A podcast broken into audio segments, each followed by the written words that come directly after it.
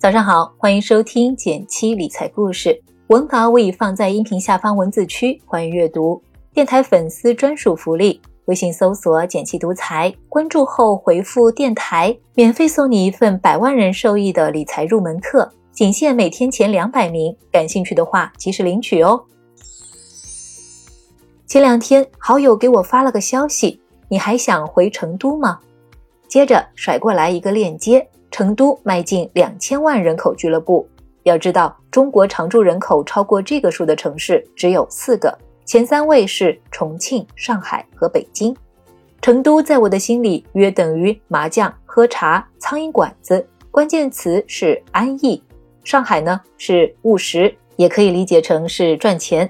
选择一座城市，就是选择一种生活方式。今天我想和大家聊点轻松的，如何选择定居城市。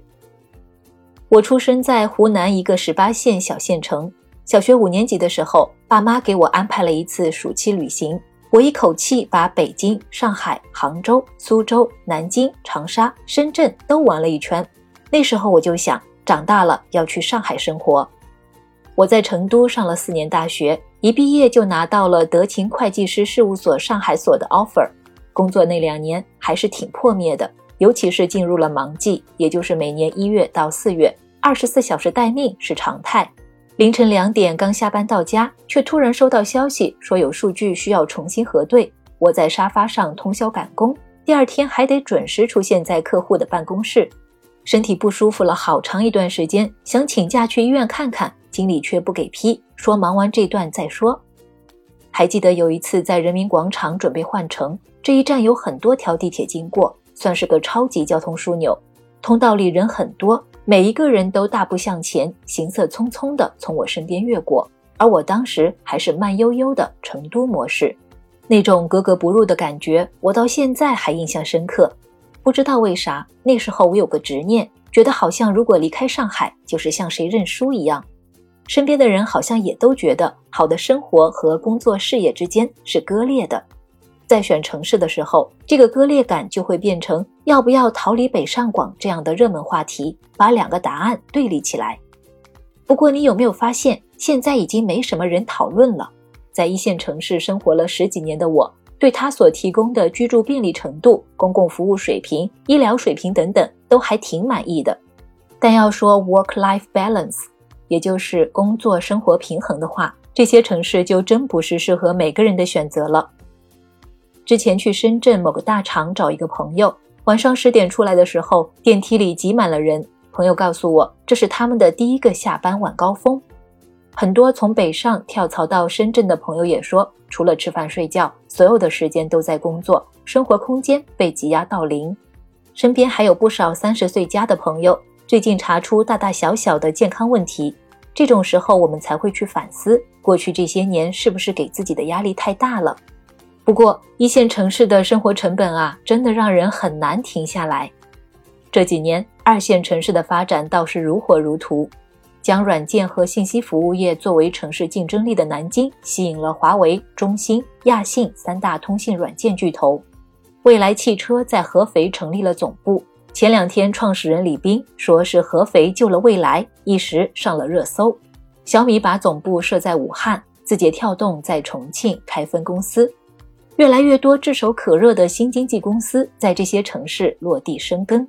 听字节跳动的同学说，大家都想申请去重庆，拿着一线城市水平的工资，享受超低的物价水平，四千块就能在公司附近租个三室两厅，十几块钱就能解决一顿午餐，真的太巴适了。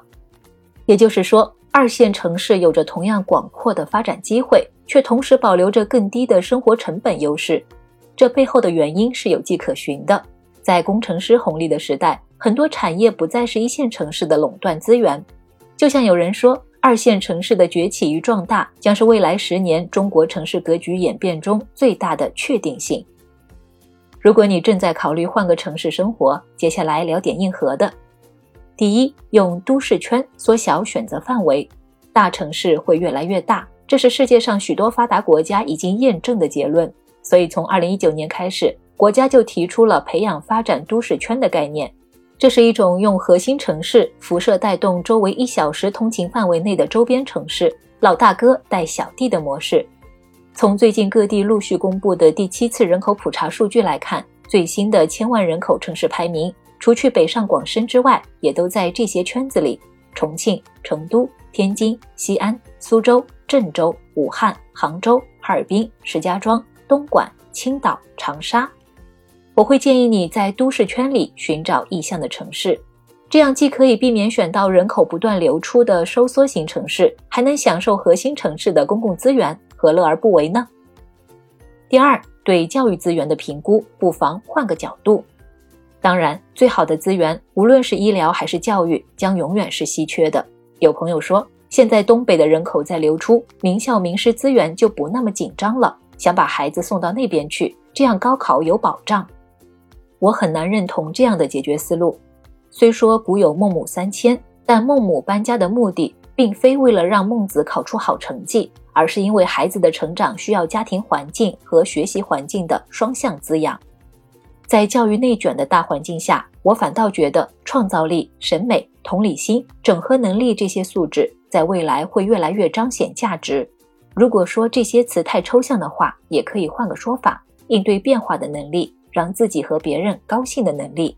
我发现身边能有这两个能力的人都过得还不错，而这些能力的获得和进入升学率最高的学校没有绝对的联系。第三，把幸福感加入衡量指标，经济、人口、公共资源这些数据在选城市的过程中，仅仅能帮我们开个好头，能否在这个城市更长期、更幸福的生活，却是一个漫长的过程。想起去年和朋友一起去了次贵州。当地的生态环境和日常起居给我留下了挺深的印象。二零一零年，贵州省的 GDP 排在全国的第二十六位，算是西南地区的欠发达省份了。从二零一三年开始，贵州省就扛起了大数据战略的大旗。“十三五”期间，贵阳市年均增速达到了百分之九，在全国省会城市中名列前茅。走在贵阳街头，只要一抬头，前面总有绿色山头在等着你。早起嗦碗粉，下午来罐折耳根酸奶，晚上再来个牛肉锅，还真就像当地人喜欢说的那样，是爽爽的贵阳，没错了。所以说逃离北上广已经不准确了，我们更像是在寻找下一个更宜居的栖息地。就像现在越来越多人在选工作时，看重职场氛围，看重企业文化，更看重生活状态。这个新的栖息地需要能够让我们去创造、去体验。去享受平凡生活的美妙瞬间。关于选城市的事儿，今天就聊到这里了。如果你正在纠结中，希望能对你有所启发。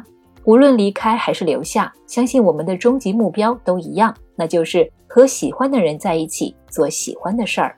最后提醒一下，新粉丝朋友，按照文稿开头提示操作，可免费领取专属福利一份哦。想边听故事边学理财，就订阅我的电台吧。每周一到周五，我都在这里等你。我们明天见，拜拜。